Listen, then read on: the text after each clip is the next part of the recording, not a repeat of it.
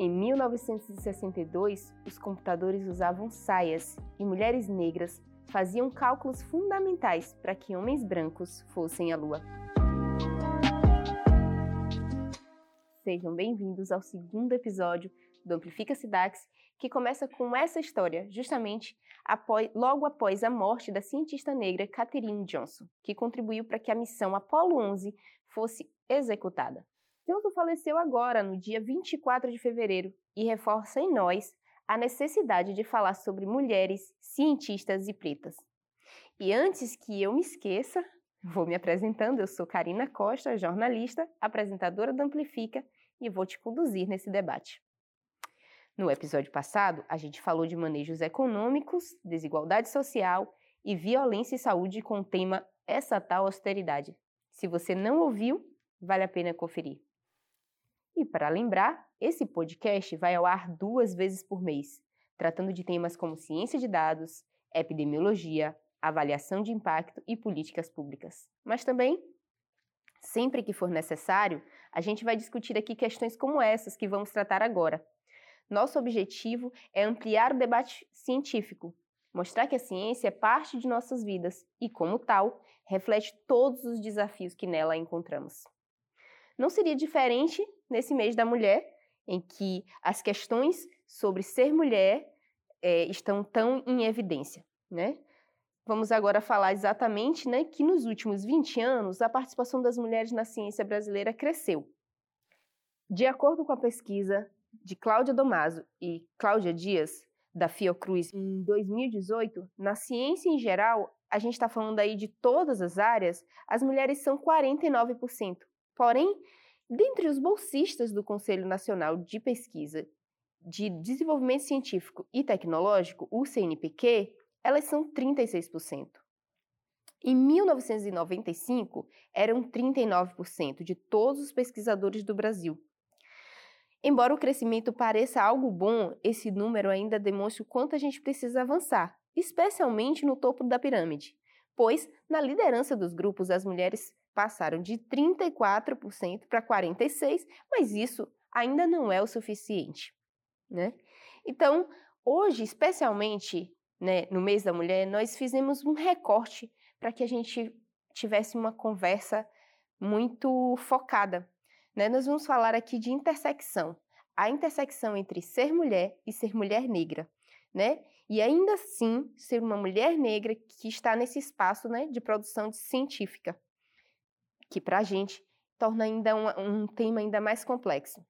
Por exemplo, um estudo feito em 2015 mostra que das, entre os 91 mil bolsistas do CNPq, apenas 5 mil eram mulheres negras. Isso é menos de 5% de todo o contingente. E para tratar esse tema, a gente tem aqui convidadas muito especiais, duas mulheres, duas cientistas, que partilham da vivência do fazer científico e da negritude. Uma é epidemiologista e estuda racismo e saúde da mulher, e a outra é cientista de dados. Né? Vamos dar boas-vindas a elas que se propuseram a vir aqui. Agradecemos imensamente essa participação. Então, vou pedir primeiro para a Emanuele, por favor, que se apresente.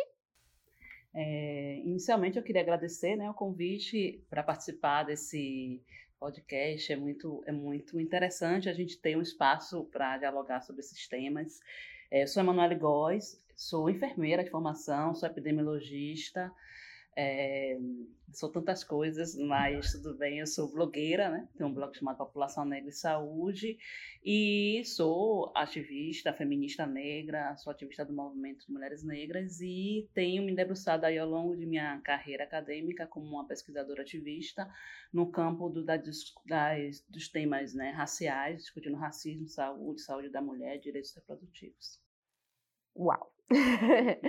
a gente é, trouxe aqui uma cientista de dados, né, que atua aí nesse campo, que é um campo que vamos falar mais sobre o quanto as mulheres ainda precisam e devem, nós devemos avançar. Ela é uma jovem cientista da computação e eu vou pedir que ela mesma se apresente, Mirley Moura. Olá, é, primeiramente gostaria de agradecer a oportunidade de poder falar aqui um pouco, né, sobre a minha vivência, principalmente nesse campo da, da computação. E meu nome é Mirley, é, sou formada em Engenharia da Computação, sou mestre em Ciência da Computação. Atualmente estou fazendo doutorado em Ciência da Computação também na área, na área de aprendizagem de máquina. E aqui no SIDAX eu, eu trabalho mais numa parte mais técnica, né, que é na parte de produção de dados, que a gente prepara os dados para pesquisa. Então, maravilha. É... Então, para quem não conhece, como vocês estão só ouvindo a gente, é, é, Emanuele ela é muito engajada mesmo nas questões raciais, como etnorraciais, como ela mesma é, pontuou aqui. E isso é uma coisa que é evidente, né? A gente que conhece, quando nós pensamos nesse momento, nesse, nessa pauta, nós pensamos primeiro nesse nome. Então, é, antes de tudo, a gente queria que você, Emanuele Góes, contasse um pouco da sua trajetória, de como você se tornou essa mulher cientista. É, na verdade, não, não, nunca teve assim, né? Não, não era um sonho pensado por mim em me tornar cientista, né? Eu fui descobrir que isso era possível ao longo do tempo. Não é uma coisa que a gente, quando criança, acha que é possível, ainda mais sendo mulher negra. Então, pra gente, isso não é, não foi uma coisa que estava dada ali no, campo do, do desejo. É, eu fui me tornando, né? Fui seguindo. É, eu acho que a militância é, nesse campo da saúde da população negra terminou me levando para a pesquisa, né? Então, porque eu fui enfermeira na assistência, fui gestora, né? Fui gestora municipal, fui gestora estadual, trabalhei nas Nações Unidas e tudo isso foi me dizendo que faltava mais alguma coisa, né? Então, se foi gestora, se foi para assistente, foi professora e então agora eu precisava também gerar evidências é, para mostrar quanto o racismo é, tem impactado na vida das mulheres negras. E a, e a epidemiologia tem esse, esse, essa munição de mostrar, é, de dar evidência para a gente sobre as situações de adoecimento, morte, saúde, condições de vida, enfim. Então, é, eu acho que muito mais pelo, pelo ativismo eu fui me tornando é, pesquisadora. É claro que tem aí um, um, um um caminho que é, é, é criado para nós antes mesmo da gente pensar, porque a gente tem afinidade, a gente vai ver que se identifica com aquele lugar, de repente encontra esse caminho. Mas esse caminho ele foi dado para mim, ele foi trilhado para mim por conta mesmo do ativismo na discussão racial. Então eu fui, foi um caminho que eu fui direcionada para ajudar na, na luta contra o racismo no, no, no Estado brasileiro e é, lançar evidências científicas sobre saúde. Emanuele, no doutorado, estudou as influências, o impacto das questões etnorraciais, né, quando a mulher sofre aborto, Isso. né, Emanuele? Eu queria que você comentasse algumas dessas evidências, né, que você encontrou. É, no, no, tanto no mestrado, fiz mestrado em enfermagem, mas trabalhei com dados quantitativos, trabalhei com, os, com a pesquisa nacional do IBGE, né, a PNAD, e lá já encontrava diferenças, né? É, desigualdades raciais entre mulheres negras e brancas em relação ao acesso ao, ao exame de, de Papa Nicolau, mamografia, clínico da mama. Então, isso já era encontrado lá. Mas quando eu chego na, no doutorado e que a gente vai pensar que aborto, que é o tema né, do meu estudo também, que aborto é uma questão que atinge todas as mulheres, é, que isso não ia ser tão diferente entre mulheres negras e brancas, porque aborto, as mulheres, todas as mulheres sofrem discriminação, estigma, né, no serviço por conta do aborto, né? Chega em situação de abortamento, independente de ser provocado ou espontâneo, elas chegam e sofrem por conta disso. Mas no estudo mostrou que as mulheres é, sofrem, ainda sofrem mais, as mulheres pretas, por serem pretas, elas sofrem mais ainda no serviço. Então, a questão do estigma do aborto se intersecciona com a discriminação racial e, e leva as mulheres é, pretas, sobretudo, a uma situação de vulnerabilidade. Né? E, e, o estudo mostrou isso, que as mulheres demoram mais de procurar o serviço, porque sabem que vão ser maltratadas. Então, as pretas demoram mais de procurar o serviço, porque sabem que vão ser maltratadas. Então, o estudo mostrou que, mesmo em situação de, de desvantagem para todas as mulheres, as mulheres negras estão em mais desvantagem ainda. Então, você falou aí de um, duas condições poderiam. A condição de ser mulher uhum. e a condição de ser mulher negra. Então, que é justamente aquilo que, nós, que nos trouxe aqui, né? Questão da interseccionalidade. Queria que você explicasse um pouco, para quem está ouvindo a gente, o que é isso? O que é ah. interseccionalidade? Interseccionalidade é uma, uma teoria né, que foi forjada dentro do movimento, dentro do, do feminismo negro, né, nesse campo teórico, mas também um campo de militância, é, que na verdade a gente chama de uma, é, que é uma ferramenta teórica metodológica que nos ajuda a, a observar as questões relacionadas às interações, né, os atravessamentos das opressões. Né, as opressões elas atravessam e é, condicionam a situação de mais, mais precárias para determinados grupos. Então, as mulheres negras, por exemplo, sofrem a intersecção, que é esse atravessamento, esse cruzamento, nessa encruzilhada de opressões do racismo, do sexismo, e com isso elas vão estar em desvantagem em relação ao acesso à, escolaridade, em relação ao mercado de trabalho, em relação a, a ser uma cientista. Né? Então, é essa opressão que são estruturantes, elas atravessam os corpos das mulheres negras. E aí, não só racismo, sexismo, também pode adicionar outras opressões, né? levofobia, né? É, questão de classe, a pobreza, né? Também está ali atravessando essa, é, é, esse corpo. E isso que a gente define como interseccionalidade, são os atravessamentos das opressões que impactam, é, causando desvantagem àquele, àquele corpo, né, aquela pessoa que está submetida a, esse, a todas elas. Né? Então, é como a gente pensa assim, em, é uma carga, né, como se fossem duas. Eu estou pensando aí em uma questão que oprime somada a outra, é, né? É, então, multiplicada. Na verdade, a gente nem usa a soma, né? A gente diz que é, é, é, é, muito mais do que uma soma, porque é carga dupla, como você trouxe. Né? Muitas outras é, feministas negras, antes de ter esse conceito, essa teoria, usava isso, né? Dupla discriminação, tripla discriminação, carga dupla, múltiplas cargas de opressões que é, que fazia com que as mulheres que fazem com que as mulheres negras estejam aí submetidas a essas interrelações, né? Então, quando a mulher sofre uma violência obstétrica, por exemplo, é, a mulher negra, você sabe que ali tem a interação das violências, das discriminações. Você não sabe dizer quem adicionou quem, mas você sabe que ali as duas interagiram e gerou aquele resultado negativo que muitas vezes é de morte materna, mas isso aí é outro assunto. Mas é para poder dar o exemplo de como essa interação de opressões é, ocorre, né? E, e para a gente encerrar um pouquinho, se comentasse um pouco sobre essa, a sua interseccionalidade. Né? É. é, porque a interseccionalidade ela pode ser vista por por duas, de duas formas, ou como marcadores sociais, no caso nós somos mulheres negras, né? então uhum. é uma intersecção de identidade, ou como marcadores de opressão, que é racismo e sexismo, que é como em geral, eu como pesquisadora olho um estudo, eu sempre olho a partir disso, a interação das opressões, mas a minha interação com como identidade de mulher negra, né, sendo uma mulher negra, é, vai mostrar para mim o quanto é difícil alcançar várias, várias, é, vários sonhos, vamos dizer? E que não é só porque é difícil, porque aquele lugar para mim é impossível alcançar do ponto de vista meritocrático, mas até mesmo para que eu possa acreditar que é possível entrar naquele lugar, isso também já é uma barreira que se instala antes de chegar naquele lugar. Então, o racismo, o sexismo institucional, ele se instala mesmo quando você não chegou lá. Só em você achar que você não pode ir lá, já é uma barreira, já é a manifestação dessa interação. Então, é essa experiência de você ter que é, acreditar que é possível ser uma cientista negra assim, que você não precisa só sambar, que é bom também, que é arte também, mas só cantar, que é arte, que é, tem valor, mesmo valor, mas também pode ser outras coisas que está vinculada à, à, exata, né?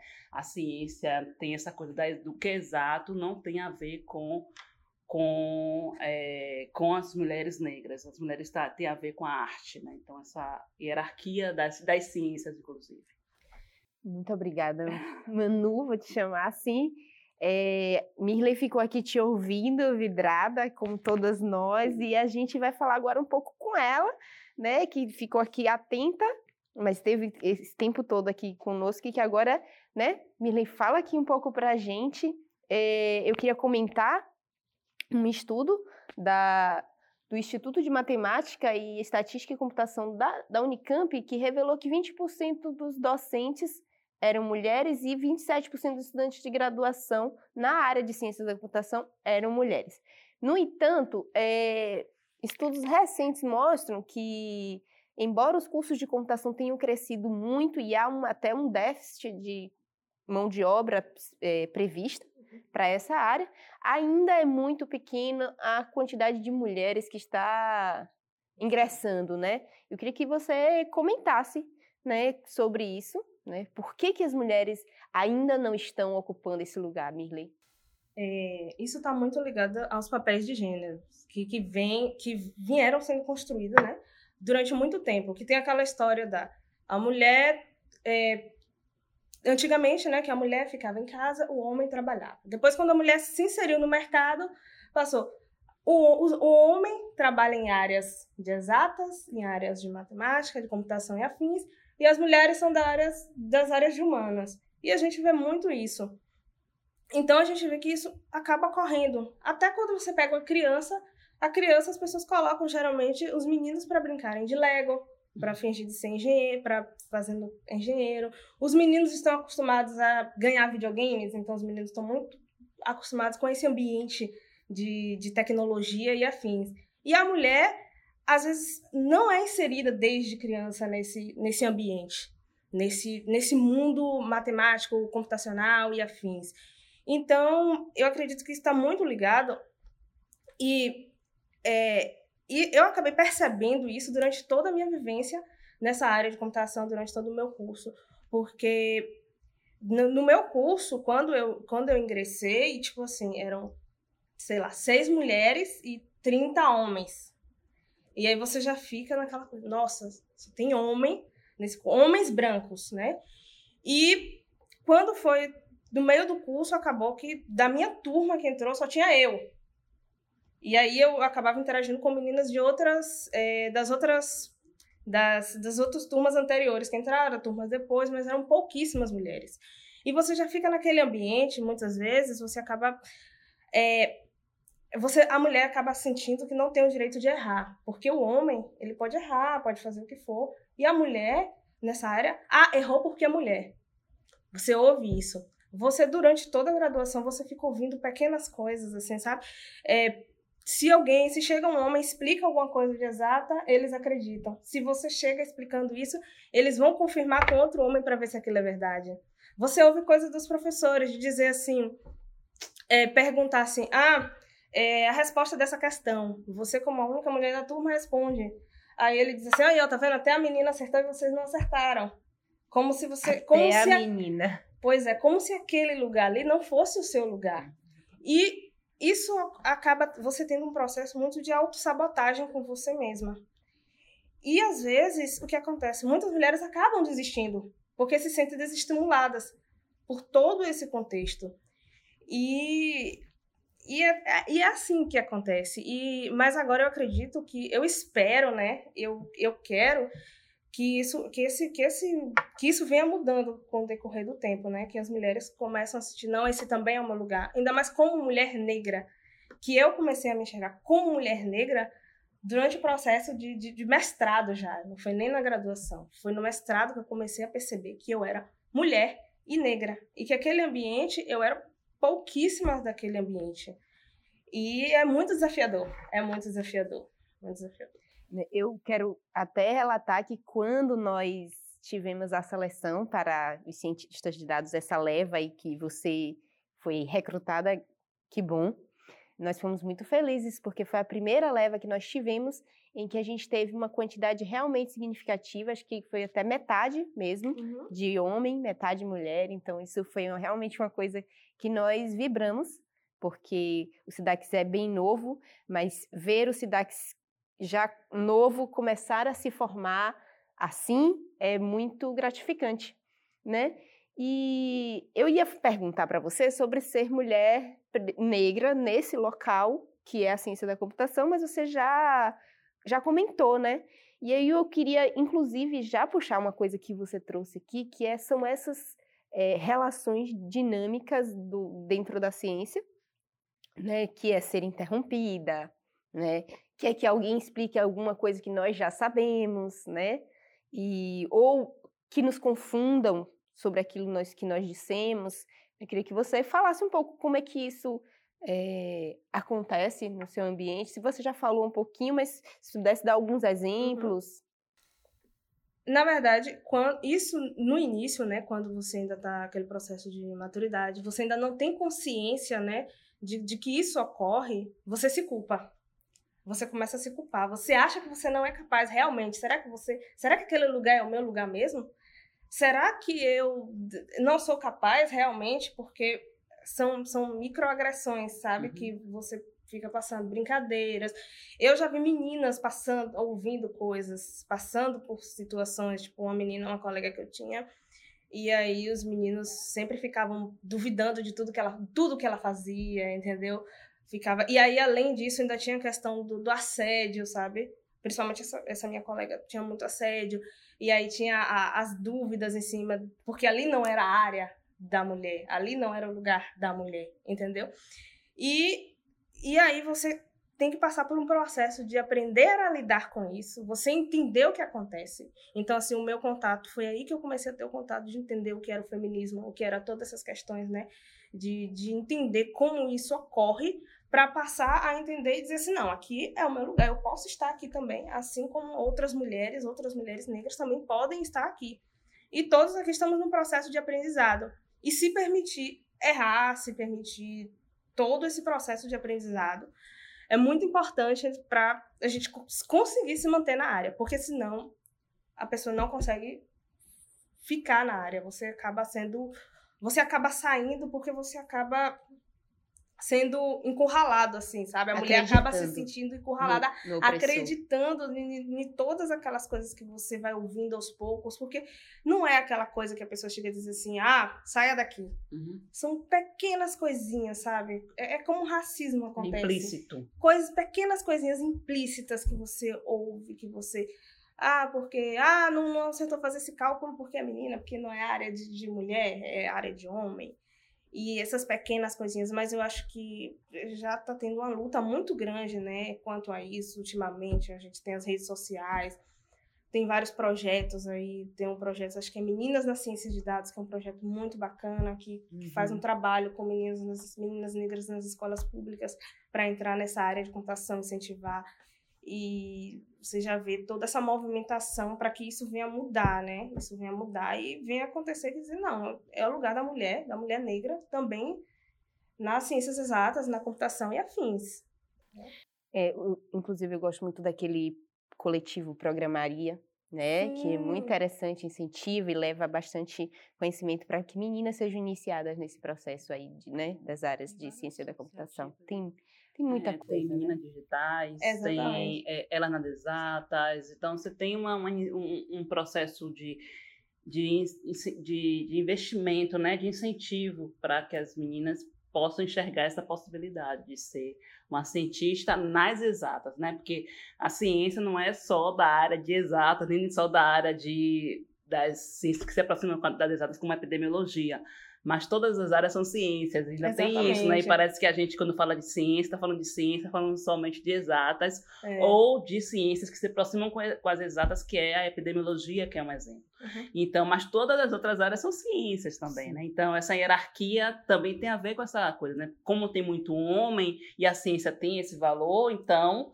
ali é ciência. E as outras coisas são estudos, são, mas não pensa como ciência, né? É. Uma historiadora é uma cientista, né? Com uma certeza. socióloga é uma cientista, mas a, mas a gente sempre pensa a ciência como exata, como essas áreas que se aproximam dos números, né? Então... Muito obrigada por todas as contribuições, Emanuele. Mas antes da gente encerrar, eu, a gente queria, acho que é uma vontade de saber se, se a gente pode ter mais expectativas melhores sobre tudo isso, se ao longo da carreira de vocês, né, vocês que já são, você é doutoranda, você que já é doutora, como essa questão do, de ser cientista, se isso foi melhorando, né, ao longo do tempo, vocês acham que esse lugar de vocês foi se tornando mais legitimado? Como é que é isso, né? Então, eu acho que melhorou, né? Porque senão não tá, nem estaria aqui, né? Então, acho que sempre quando a gente pensa que estamos em algum lugar e que antes não havia nenhuma de nós, é porque há mudança, né? E, mas é, também há, de certa forma, um, uma, em alguns espaços há um, um, uma melhora na escuta das pessoas sobre, sobre nossa fala, sobre o que a gente fala quando, quando fala como cientista, né? Às vezes, no meu caso, às vezes esperam que eu fale como militante, porque querem sempre deslocar você desse lugar. Se eu estou na casa da ciência, eu vou falar a partir da ciência. Se estou no espaço de militância, eu falo como uma militante. E aí eu sempre tenho que rearrumar para poder falar como cientista, né? que eu estou falando de evidência, que eu estou falando como cientista. Então, essa. Mas, de qualquer forma, eu acho que isso é um avanço, porque você consegue, inclusive, fazer isso, né? Dizer, ó, oh, eu tô aqui falando como cientista, só em falar isso, para mim, já é também um avanço. E os temas que eu toco, os temas que em outro momento não era possível falar sobre racismo, sobretudo na epidemiologia. Né? Você podia falar de racismo até na antropologia, né? Que talvez isso fosse visto de, de um ponto de vista aceitável. Mas na, na epidemiologia sempre ainda há dificuldade, mas muito menos do que antes e assim como também a participação das mulheres negras, das pessoas negras, das mulheres nesses espaços tem melhorado ao longo do tempo, né? Não é, é um processo lento demais para o, para o que a gente tem de possibilidade, mas tem, tem avançado. Isso que Emanuele fala sobre a dificuldade de conceber o, o racismo como uma matéria uhum. né, do, da epidemiologia se dá muito para é, para que as pessoas entendam que a epidemiologia lida muito com a pesquisa quantitativa. Então, a gente aí fala de um avanço em que o racismo se torna quantificável, né? A relação desse impacto do racismo como algo é, que a gente pode é, numerar. Sim, sim, exatamente. Eu falo que eu realmente eu também concordo com a Emanuele e eu senti uma, uma melhora, né? Também assim no decorrer da carreira, no decorrer do tempo, Hoje eu sinto que eu consigo transitar muito melhor nesses lugares, sabe? Nesses lugares masculinos, digamos assim, que, que eram considerados, são considerados. Então hoje eu consigo transitar muito bem. Então, assim, é uma esperança que realmente a gente consegue quebrar essas barreiras. Então a gente tá pronta para isso. E é isso. E eu queria que vocês dessem recados, pra, pensando assim, não exatamente só na, nas moças que já estão pós-graduadas, mas é quem está começando aí, sabe? Um recado para elas que coabitam também essas relações sociais sobre ser cientista. Ah, eu, eu, eu digo que é assim que você tem que seguir se você quer, você tem vontade, assim que olhe e siga. E a gente tem vários exemplos hoje em dia. A gente tem é, exemplos de mulheres tem muita coisa e é seguir esse caminho e estudar e ir em frente, né? É, a barreira ela tá aí, ela existe sim, mas existe hoje é, várias estratégias de mostrar que é possível ser uma cientista, né?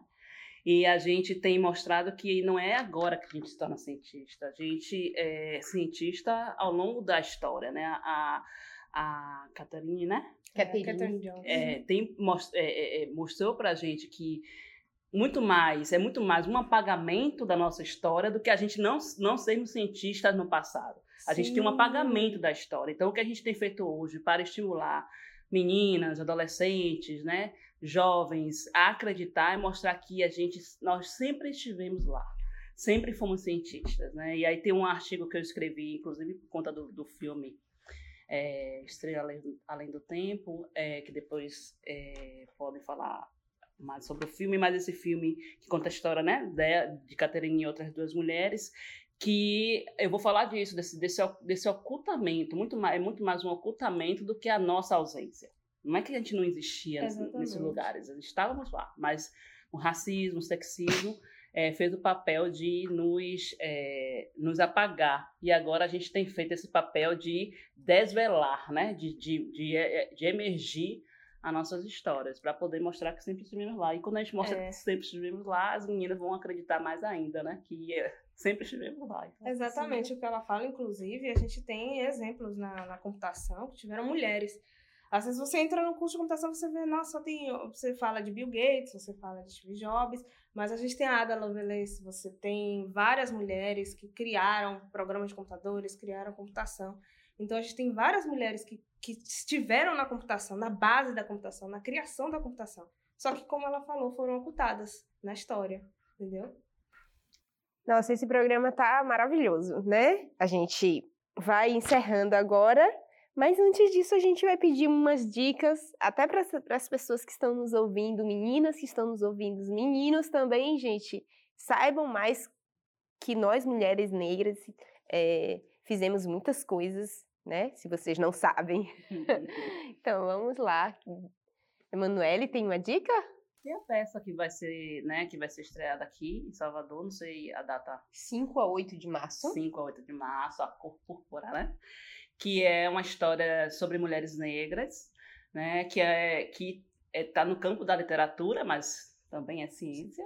É, e que a escritora, né, a premiada Alice Walker, é, premiada com os grandes prêmios de literatura, ela, ela foi é, recebeu e então esse, esse, essa peça que tem filme, que tem livro, né? Então vale a pena né, a gente assistir para poder saber mais sobre nós, né? Tem, é, esse filme é o Estrelas Além do Tempo. Ele fala de três mulheres é, afro-americanas que trabalharam na NASA na década de 60. E esse filme tem uma história muito bacana de que elas, elas passaram por muitos desafios e foram mulheres maravilhosas. Assim. Não vou falar muito para não dar spoiler, então é uma boa indicação, Estrelas Além do Tempo. É. Então a gente se despede, né, meninas? Deem tchau para nossos ouvintes. Tchau, tchau. Eu queria mais uma, mais uma vez agradecer e foi ótimo compartilhar com vocês aqui nesse diálogo hoje. Espero ser convidada para outros debates também. Ah, com certeza. E Mirley? Tchau, gente. Muito obrigada pelo convite. É um prazer estar participando desse podcast. Eu tô mais do que feliz com esse episódio, né? Então, é... muito, muito, muito, muito obrigada. Então, a gente fica por aqui. Eu espero que você que esteja nos ouvindo continue conosco, né? Fique ligado aí nas nossas redes sociais. E assim que, no... que o nosso terceiro episódio estiver no ar, gente... vocês vão ficar sabendo. Mas, para ficar sabendo e não perder mesmo, se inscreve no canal da gente do YouTube. Esse, esse e os outros episódios do Amplifica Cidade estão disponíveis no YouTube, no iTunes e no Spotify. Olha como a gente tá chique. E a gente tem Facebook, Instagram, Twitter, LinkedIn. É muita rede social, gente. Então, nós temos site também, então não percam. Muito obrigada e ficamos por aqui. Até a próxima.